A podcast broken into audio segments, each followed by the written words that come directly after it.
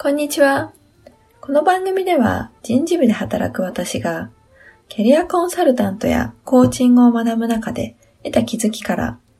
自分、メンバー、すべての人が豊かに働くヒント、気づきをお伝えします。今日はですね、人事はパラドックスナビゲーターということで、人事のコンピテンシーについて少しお話しさせていただければと思います。と先日、あの、受けたセミナーで、人事のですね、コンピテンシーについて知る機会がありました。でそれはですね、えっと、デイブ・ウルリッチ博士が行っている人事コンピテンシー調査というのが、こう毎年5年ごとに発表されているそうなんですけれども、れの、えっと、2016年に発表されたものを、えっと、少し共有いただきました。で、その中で、えっと、その人事に必要なコンピテンシーっていうのが、まあ、国9項目に分けて定義されているのですが、えっと、8項目が円のようになっていて、で、最後の9項目目が、こう真ん中に位置づけられているんですね。で、その真ん中に位置づけられているのが、まさにこのパラドックスナビゲーターという、こう役割が定義されています。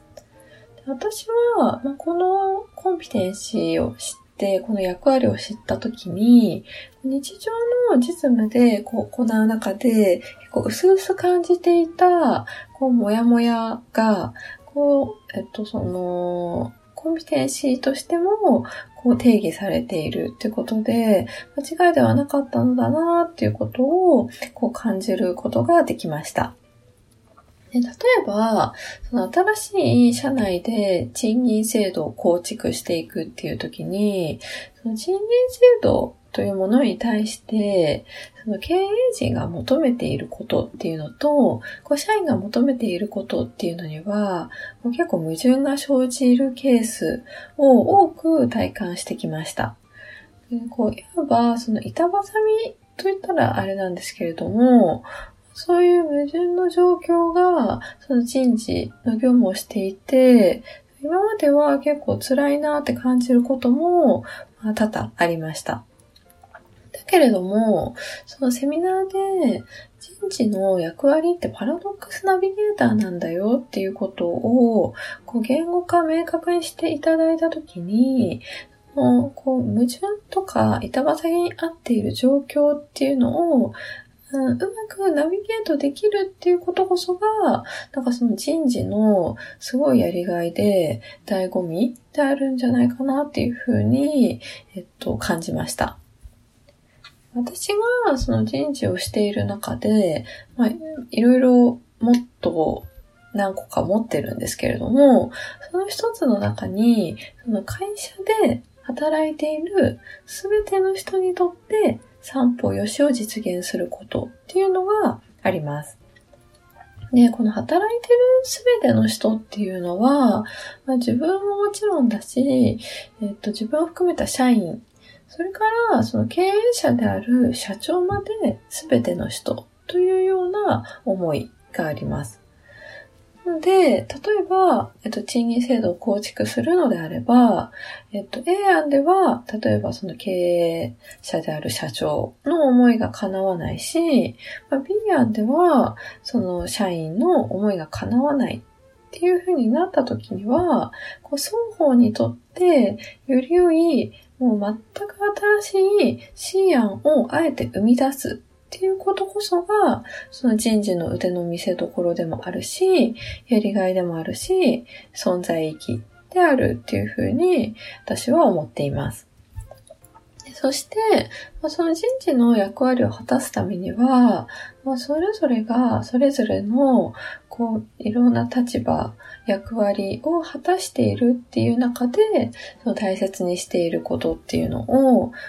豊かな想像力を働かせて、そして信頼関係に基づいたコミュニケーションを取るっていうことで、そのお互いをま理解していくっていうそのプロセスが、そのとても大切になってくるんじゃないかなっていうふうに思っています。だからこそ、その、私自身が、まずその、人に対する深い理解っていうのと、コミュニケーションについて、もう学び続けるっていうことが必要なんじゃないかなっていうふうに感じています。で、これは多分その、人事だけじゃなくって、まあ、例えばそのリーダーであったりとか、ま、他にはですね、すべてのビジネスパーソンに言えるかもしれないんですけれども、その一つとして同じ状況がない中で多分答えっていうのは存在しないと思っています。で、だからこそ、まあそのそこで働いている人とか、その職場の状況であったりとか、そこの会社の環境などに合わせて、もうそのベストな、その解決の糸口をこう探し出すしかないっていうふうに思います。